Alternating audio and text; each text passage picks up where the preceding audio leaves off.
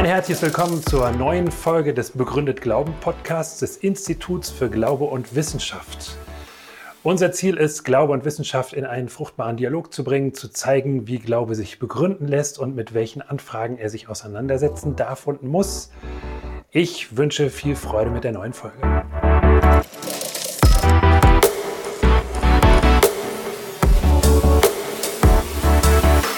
Ich bin heute zum ersten Mal in Graz und meine Frau Johanna und ich haben, schon unsere Zeit hier in der Stadt äh, viel genossen. Also äh, bin ich der ÖSM sehr dankbar für die Gelegenheit, diesen Vortrag an der Uni zu halten. Der britische Autor C.S. Lewis hat einmal angemerkt, dass Gott keine Sache ist, für die man nur ein mäßiges Interesse haben kann. Denken Sie mal danach. Wenn es keinen Gott gibt, dann gibt es keinen Grund, sich überhaupt für Gott zu interessieren. Andererseits, wenn Gott existiert, dann ist dies vom höchsten Interesse und unser größtes Anliegen sollte es sein, herauszufinden, wie wir mit diesem Wesen, von dem wir in jedem Augenblick unseres Lebens abhängig sind, recht in Beziehung stehen. Jene Menschen, die mit den Schultern zucken und sagen, was macht es für einen Unterschied, ob Gott existiert oder nicht, zeigen lediglich, dass sie nicht sehr gründlich über diese Frage nachgedacht haben. Sogar atheistische Philosophen wie Sartre und Camus, die sehr, sehr ernsthaft über dieses Problem nachgedacht haben, geben zu, dass die Existenz Gottes für den Menschen einen gewaltigen Unterschied macht. Ich möchte an dieser Stelle nur drei Gründe nennen, warum es einen großen Unterschied macht, ob Gott existiert. Erstens, wenn Gott nicht existiert, dann ist unser Leben letztendlich sinnlos. Wenn Ihr Leben dazu bestimmt ist, im Tod zu enden, dann spielt es letztendlich keine Rolle, wie Sie Ihr Leben führen. Am Ende macht es keinerlei Unterschied, ob Sie existiert haben oder nicht. Natürlich kann Ihr Leben eine relative Bedeutung haben, etwa dadurch, dass Sie andere Menschen geprägt oder den Lauf der Geschichte beeinflusst haben. Aber am Ende ist es das Schicksal der Menschheit, im Hitzetod des Universums unterzugehen. Letzten Endes macht es keinen Unterschied, wer sie sind oder was sie tun. Ihr Leben ist belanglos. Der Beitrag des Wissenschaftlers zur Erweiterung menschlichen Wissens, die Forschungen des Arztes zur Linderung von Schmerz und Leid, die Bemühungen des Diplomaten zur Sicherung des weltweiten Friedens, aller Opfer, die gute Menschen zum Wohle der Menschheit bringen, all das macht ihm nach keinen Unterschied. Wenn der Atheismus also wahr ist, ist das Leben letztlich sinnlos. Zweitens, wenn Gott nicht existiert, dann müssen wir letztendlich ohne Hoffnung leben. Wenn es keinen Gott gibt, gibt es letzten Endes keine Hoffnung, von den Unzulänglichkeiten unseres begrenzten Daseins erlöst zu werden. Zum Beispiel gibt es keine Hoffnung auf Erlösung von dem Bösen.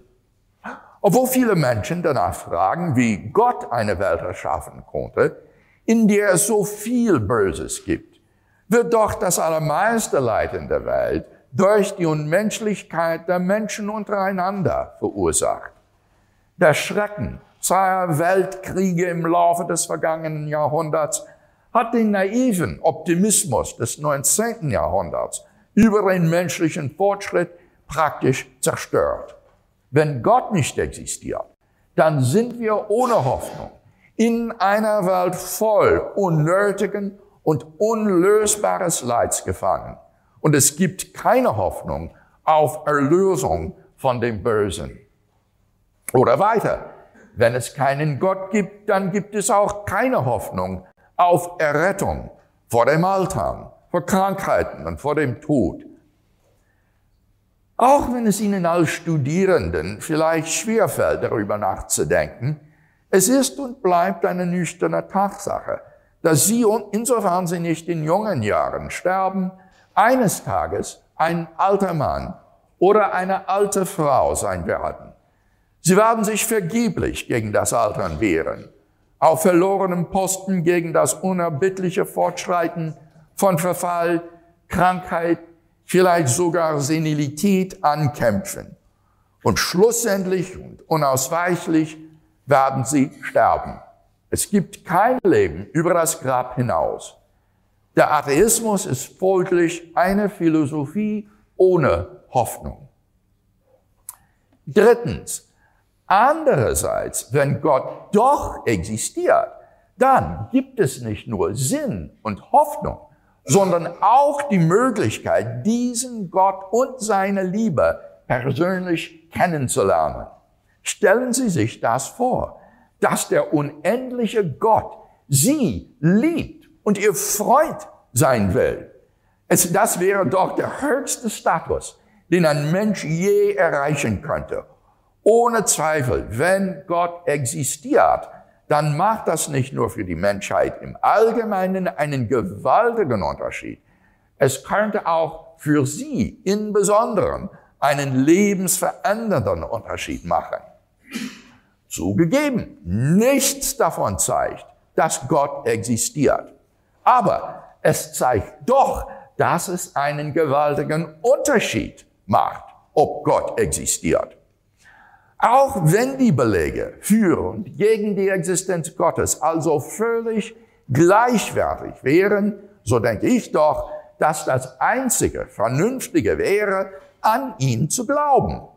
Ich will damit sagen, dass es erscheint mir bei ausgeglichener Beweislage völlig irrational, Tod, Sinnlosigkeit und Verzweiflung vor Hoffnung, Sinn und Zufriedenheit den Vorzug zu geben. Aber eigentlich denke ich nicht, dass die Beweislage völlig ausgeglichen ist.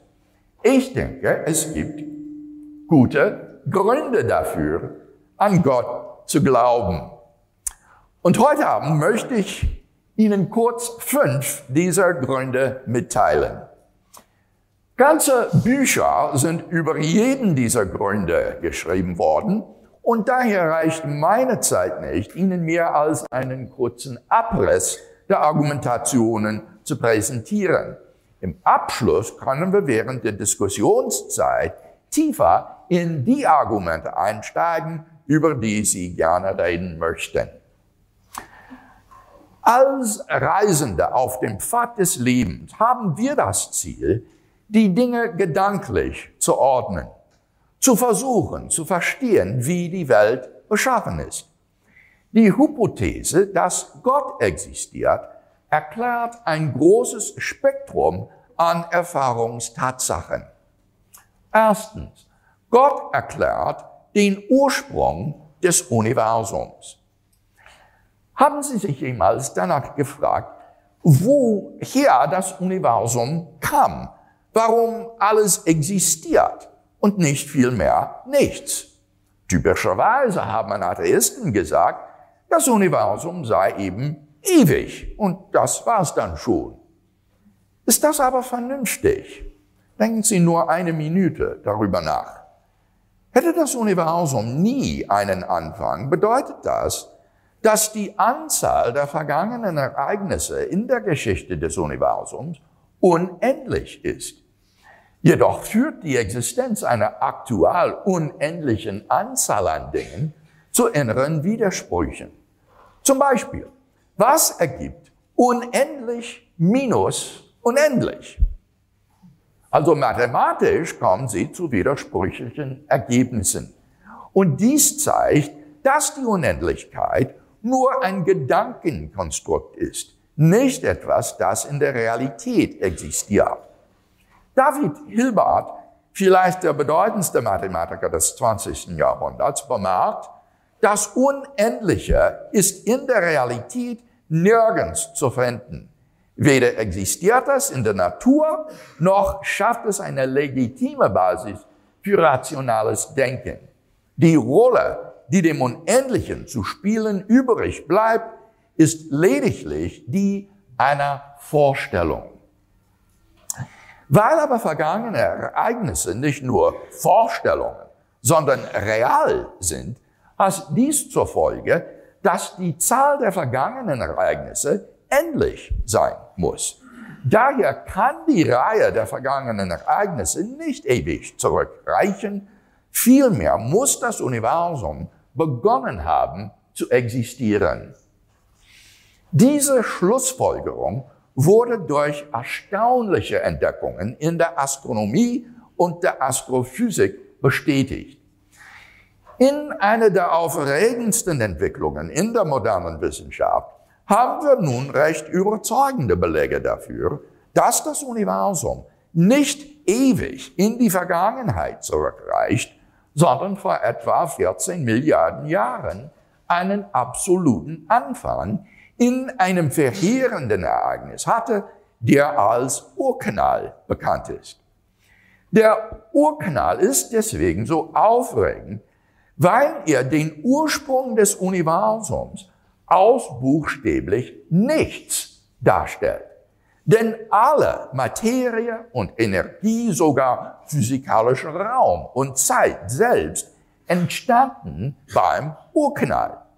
Wie der Physiker Paul Davies erklärt, bei der Entstehung des Universums, wie sie in der modernen Wissenschaft diskutiert wird, geht es nicht bloß darum, dass eine Art Organisation einem zuvor unzusammenhängenden Zustand auferlegt wird, sondern buchstäblich um den Eintritt aller physischen Dinge ins Dasein, und zwar aus dem Nichts.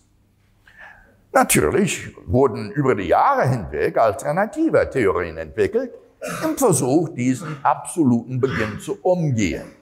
Aber keine dieser Theorien hat sich in der Wissenschaftswelt als plausibler als die Urknalltheorie erwiesen.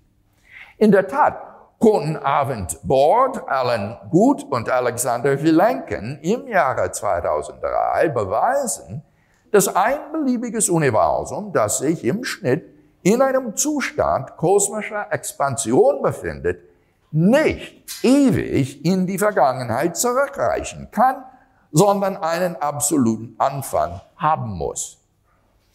Wir können unsere Argumentation bis hierher folgendermaßen zusammenfassen. Eins. Das Universum begann zu existieren. Zwei. Wenn das Universum zu existieren begann, hat das Universum eine transzendente Ursache. Drei. Also hat das Universum eine transzendente Ursache. Sind die zwei Prämissen wahr, folgt notwendigerweise der Schluss. Es liegt in der Natur der Sache, dass diese Ursache ein unverursachtes, unveränderliches, zeitloses und immaterielles Wesen sein muss, welches das Universum erschaffen hat. Sie muss unverursacht sein, weil wir gesehen haben, dass es keinen unendlichen Regress von Ursachen geben kann. Sie muss zeitlos und somit unveränderlich sein, zumindest ohne das Universum, weil sie die Zeit erschuf. Weil sie auch den Raum erschuf, muss sie ebenso den Raum transzendieren und daher immateriell und nicht physisch sein. Darüber hinaus würde ich argumentieren, dass diese Ursache auch persönlich sein muss. Denn wie sonst könnte eine zeitlose Ursache eine zeitliche Wirkung wie das Universum hervorrufen.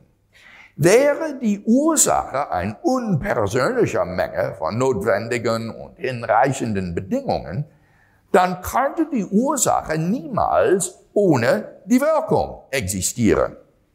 Zum Beispiel, der Grund, warum Wasser gefriert, ist, dass die Temperatur unter 0 Grad Celsius liegt. Wäre die Temperatur von Ewigkeit her unter 0 Grad, dann wäre alles Wasser, das es gab, von Ewigkeit her gefroren. Es wäre unmöglich, dass das Wasser vor einer endlichen Zeit zu gefrieren begann. Wenn also die Ursache permanent präsent ist, dann sollte die Auswirkung ebenso permanent präsent sein. Die einzige Möglichkeit dafür, dass die Ursache zeitlos sein und die Wirkung einen Anfang in der Zeit haben kann, ist, dass die Ursache ein persönliches Wesen ist, das sich freiwillig dazu entscheidet, ohne vorausgehende bestimmende Bedingungen eine Wirkung in der Zeit zu schaffen. Beispielsweise könnte ein Mann, der von Ewigkeit her sitzt, sich freiwillig dazu entscheiden, aufzustehen. Somit kommen wir nicht bloß bei einer transzendenten Ursache für das Universum an, sondern bei seinem persönlichen Schöpfer. Zweitens, Gott erklärt die Feinabstimmung des Universums für intelligentes Leben. Während der letzten 50 Jahre etwa haben Wissenschaftler entdeckt, dass die Existenz von intelligentem Leben wie unserem von einem komplexen und empfindlichen Gleichgewicht vom Innenohrkanal selbst gegebenen Anfangsbedingungen abhängt. Wissenschaftler glaubten eins, dass wie auch immer die Anfangsbedingungen des Universums waren, am Ende intelligentes Leben sich entwickeln könnte. Jetzt wissen wir jedoch, dass unsere Existenz auf Messerschneide steht. Die Existenz intelligenten Lebens hängt von einem Zusammenspiel von Anfangsbedingungen ab, die fein abgestimmt sein müssen und zwar zu einem Grad, der buchstäblich unbegreiflich und nicht zu berechnen ist. Diese Feinabstimmung ist eine zweifache. Erstens, wenn man die Naturgesetze in mathematischen Formeln ausdrückt, findet man in ihnen bestimmte Konstanten, wie die Gravitationskonstante. Diese Konstanten sind nicht von den Naturgesetzen bestimmt. Die Naturgesetze sind kompatibel mit einem breiten Spektrum an Werten für diese Konstanten. Zweitens, zusätzlich zu diesen Konstanten gibt es einige willkürliche Größen, die nur als Anfangbedingungen eingeführt werden, nach denen die Naturgesetze funktionieren, wie zum Beispiel der Betrag der Entropie oder das Gleichgewicht zwischen Materie und Antimaterie im Universum. Nun fallen alle diese Konstanten und Größen innerhalb eines un außergewöhnlich schmalen Spektrums an lebensermöglichenden Werten. Würden diese Konstanten oder Größen um weniger als eine Haaresbreite verändert, das lebensermöglichende Gleichgewicht wird zerstört und Leben würde nicht existieren. Zum Beispiel eine Veränderung der Gravitationskraft oder der schwachen Kernkraft um nur ein Teil in 10 hoch 100 ein lebensermöglichendes Universum verhindert hätte. Die kosmologische Konstante, die die Expansion des Universums antreibt, und für die kürzlich entdeckte Beschleunigung der Ausbreitung des Universums verantwortlich ist, ist unerklärlich, fein abgestimmt auf etwa ein Teil in 10 hoch 120. Und es muss nicht nur jede einzelne Konstante oder Größe ausnehmend fein abgestimmt sein, ihre Verhältnisse zueinander müssen ebenso fein abgestimmt sein. Somit wird Unwahrscheinlichkeit mit Unwahrscheinlichkeit mit Unwahrscheinlichkeit multipliziert, bis unser Verstand vor schier unbegreiflichen Zahlen träumelt. Nun, gibt es drei Möglichkeiten, um das Vorhandensein dieser erstaunlichen Feinabstimmung des Universums zu erklären. Physikalische Notwendigkeit, Zufall oder Design. Welche dieser Möglichkeiten ist die plausibelste? Die erste Möglichkeit, physikalische Notwendigkeit, erscheint außerordentlich unwahrscheinlich. Es gibt einfach keinen physikalischen Grund, warum diese Konstanten und Größen die Werte haben sollten, die sie haben. Zum Beispiel scheitert der bislang aus sich reichste Kandidat für eine Weltformel, die Superstring-Theorie oder M-Theorie daran, dass er nicht einzig und allein unser Universum vorhersagt. Vielmehr lässt die Stringtheorie eine kosmische Landschaft von etwa 10 hoch 500 unterschiedlichen Universen zu, die alle von den gegenwärtigen Naturgesetzen regiert sind, so dass sie die beobachteten Werte der Konstanten und Größen keineswegs physikalisch notwendig macht. Wie ist es nun mit der zweiten Möglichkeit, dass die Feinabstimmung des Universums auf Zufall zurückzuführen ist? Das Problem bei dieser Möglichkeit liegt darin, dass die Chancen für ein lebensermöglichendes Universum so unvorstellbar schlecht stehen, dass man sie auf vernünftige Weise nicht in Erwägung ziehen kann. Obwohl es eine riesige Anzahl an lebensermöglichenden Universum geben wird, die innerhalb der kosmischen Landschaft liegen, wird trotzdem die Proportion an lebensermöglichenden Welten im Vergleich mit der gesamten Landschaft so unfassbar klein sein, dass die Existenz eines lebensermöglichenden Universums unglaublich unwahrscheinlich ist. Um die Möglichkeit des Zufalls zu retten, waren ihre Anhänger daher gezwungen, die Hypothese zu vertreten, dass eine unendliche Anzahl an beliebig geordneten Universen, eine Art Weltenensemble oder Multiversum existiert, von dem unser Universum lediglich ein Mitglied ist. Irgendwo in diesem unendlichen Weltenensemble werden fein abgestimmten Universen allein durch Zufall entstehen und wir sind zufällig eine dieser Welten. Es gibt allerdings mindestens zwei wesentliche Schwächen der Weltenensemble-Hypothese. Erstens gibt es keinen Beleg dafür, dass solch ein Weltenensemble existiert. Niemand weiß, ob es andere Universen gibt. Zweitens, wenn unser Universum nur ein beliebiger Teil eines unendlichen Weltenensembles ist, dann ist die Wahrscheinlichkeit überwältigend, dass wir ein sehr andersartiges Universum beobachten müssten, als wir es tatsächlich beobachten. Roger Penrose von der Oxford Universität hat berechnet, dass es unfassbar wahrscheinlicher ist, dass sich unser Sonnensystem plötzlich durch eine zufällige Kollision von Teilchen bildet, als dass ein fein abgestimmtes Universum existiert. Penrose nennt es eine Lappalie im Vergleich.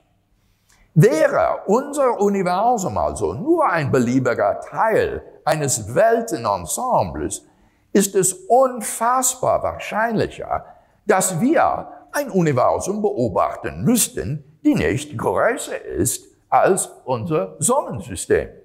Bei weitem die meisten der beobachtbaren Universen in einem Multiversum wären Welten, in denen ein einzelnes Gehirn aus dem Vakuum ins Dasein schwankt und seine ansonsten leere Welt beobachtet. Beobachtbare Universen wie diese sind im Weltenensemble viel zahlreicher vorhanden als Welten wie unsere und sollen daher von uns zu beobachten sein. Da wir solches nicht beobachten, widerlegt diese Tatsache stark das, äh, die Multiversum-Hypothese. Zumindest unter der Annahme des Atheismus ist es daher höchst wahrscheinlich, dass es kein Weltenensemble gibt. Also einmal mehr, die Sichtweise, die Theisten schon immer hatten, nämlich, dass es einen intelligenten Schöpfer des Universums gibt, scheint also viel eher Sinn zu ergeben als die atheistische Sichtweise, dass das Universum rein zufällig mit unfassbarer Präzision auf die Existenz intelligenten Lebens hin fein abgestimmt ist. Wir können diese zweite Argumentation folgendermaßen zusammenfassen. Eins. Die Feinabstimmung des Universums ist entweder auf physikalische Notwendigkeit, Zufall oder Design zurückzuführen. Zwei. Sie ist nicht auf physikalische Notwendigkeit oder Zufall zurückzuführen. Drei. Daher ist sie auf Design zurückzuführen. Drittens, Gott erklärt objektive moralische Werte in der Welt. Wenn Gott nicht existiert, dann existieren objektive moralische Werte nicht. Zu sagen, dass es, äh, da, äh, es gibt objektive moralische Werte, bedeutet, dass etwas richtig oder falsch ist, unabhängig davon, ob jemand glaubt, dass es so ist. Zum Beispiel bedeutet die Vorstellung von objektiven moralischen Werten, dass der Holocaust moralisch falsch war, obwohl die Nationalsozialisten, die den Holocaust durchführten, dachten, er wäre gut. Und er wäre immer noch falsch, auch wenn die Nationalsozialisten den Zweiten Weltkrieg gewonnen und es ihnen gelungen wäre, jeden zu vernichten oder einer Gehirnwäsche zu unterziehen, der ihnen nicht zustimmte. Und meine Behauptung lautet, dass moralische Werte nicht in diesem Sinne objektiv sind, wenn Gott nicht existiert. Viele Theisten und Atheisten stimmen in diesem Punkt überein. Zum Beispiel Michael Ruse, ein kanadischer Wissenschaftsphilosoph, erklärt, die Moral ist eine biologische Anpassung, genauso wie Hände, Füße und Zähne. Als rational nachvollziehbarer Satz von Behauptungen über ein objektives Etwas betrachtet, ist die Ethik illusorisch. Ich verstehe, dass man mit der Aussage, liebe deinen Nächsten wie dich selbst, denkt, dass man sich auf etwas außerhalb von sich selbst bezieht. Dennoch hat ein solcher Bezug in Wahrheit keine Grundlage. Die Moral ist einfach eine Hilfe fürs Überleben und für die Fortpflanzung und jegliche tiefere Bedeutung ist eine Illusion. Friedrich Nietzsche, der bedeutende Atheist des 19. Jahrhunderts, der den Tod Gottes verkündete, verstand, dass der Tod Gottes die Vernichtung von jeglichem Sinn und Wert im Leben bedeutete. Ich glaube, Friedrich Nietzsche hatte recht. Aber wir müssen hier sehr vorsichtig sein. Die Frage hier lautet nicht, müssen wir an Gott glauben, um ein moralisches Leben zu führen? Ich behaupte nicht, dass wir das müssen. Die Frage lautet auch nicht, können wir objektive moralische Werte erkennen, ohne an Gott zu glauben? Ich denke, dass wir das können. Vielmehr lautet die Frage, wenn Gott nicht existiert, existieren objektive moralische Werte. Wie Nietzsche und Roos sehe ich keinen Grund zu denken, dass bei Abwesenheit von Gott menschliche Moral objektiv ist. Denn wenn es keinen Gott gibt, was ist dann den Menschen so besonders? Sie sind bloß zufällige Nebenprodukte der Natur, die sich vor relativ kurzer Zeit per Evolution auf einem unendlich kleinen Staubkorn irgendwo in einem feindlichen und geistlosen Universum entwickelt haben und dazu verurteilt sind, einzeln und kollektiv innerhalb relativ kurzer Zeit unterzugehen.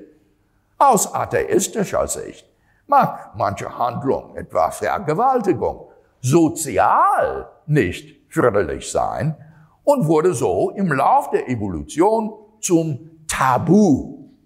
Aber das beweist nicht, dass Vergewaltigung wirklich falsch ist.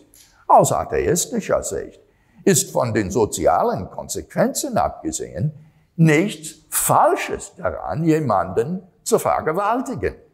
Folglich gibt es ohne Gott kein objektives, richtig und falsch, das sich unserem Gewissen aufdrängt.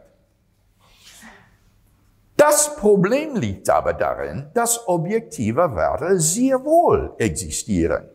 In der moralischen Erfahrung begegnet uns ein Bereich von objektiven moralischen Werten, die sich äh, uns als bindend und wahr aufdrängen. Ebenso wie wir unsere Sinneserfahrungen der physikalischen Welt um uns herum akzeptieren, es sei denn, wir haben Grund an der Wahrhaftigkeit unserer Erfahrung zu zweifeln, genauso sollten wir unsere moralische Erfahrung eines Bereichs von moralischen Werten akzeptieren, es sei denn, wir haben Grund an der Wahrhaftigkeit dieser Erfahrung zu zweifeln. Und wir haben keinen solchen Grund. Die Argumentation von Michael Roos beweist bestenfalls nur, dass unsere subjektive Wahrnehmung objektiver moralischer Werte sich über die Zeit weiterentwickelt hat. Wenn aber moralische Werte nicht erfunden, sondern schrittweise entdeckt werden, dann untergräbt ein solches schrittweises und fehlbares Erkennen des moralischen Bereichs die objektive Realität jenes Bereichs keineswegs mehr als unser schrittweises und fehlbares Erkennen der physikalischen Welt die objektive Realität dieser Welt untergräbt. Handlungen wie Vergewaltigung, Folter und Kindesmissbrauch sind nicht nur sozial inakzeptable Verhaltensweisen, sie sind moralische Abscheulichkeiten. Manche Dinge sind wirklich falsch. Wie Ruß selbst zugibt, der Mensch, der sagt, dass es moralisch akzeptabel ist, kleine Kinder zu vergewaltigen, irrt genauso wie der Mensch, der sagt, zwei plus zwei macht fünf. Ebenso sind Liebe, Gleichberechtigung und Selbstaufopferung wirklich gut.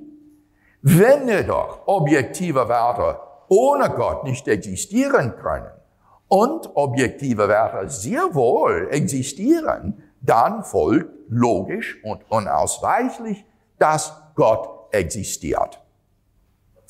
Wir können diese Argumentation folgendermaßen zusammenfassen. Eins. Wenn Gott nicht existiert, existieren keine objektiven moralischen Werte. Zwei. Objektive moralische Werte existieren. Drei, also existiert Gott. Viertens, Gott erklärt die historischen Fakten über Jesus von Nazareth.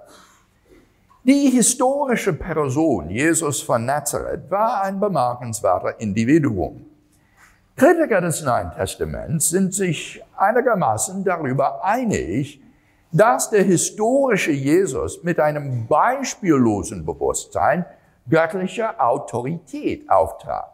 Der Autorität an Gottes Stelle zu stehen und zu reden. Das ist der Grund, warum die jüdische Führungsriege seine Kreuzigung mittels einer Anklage wegen Gotteslästerung betrieb.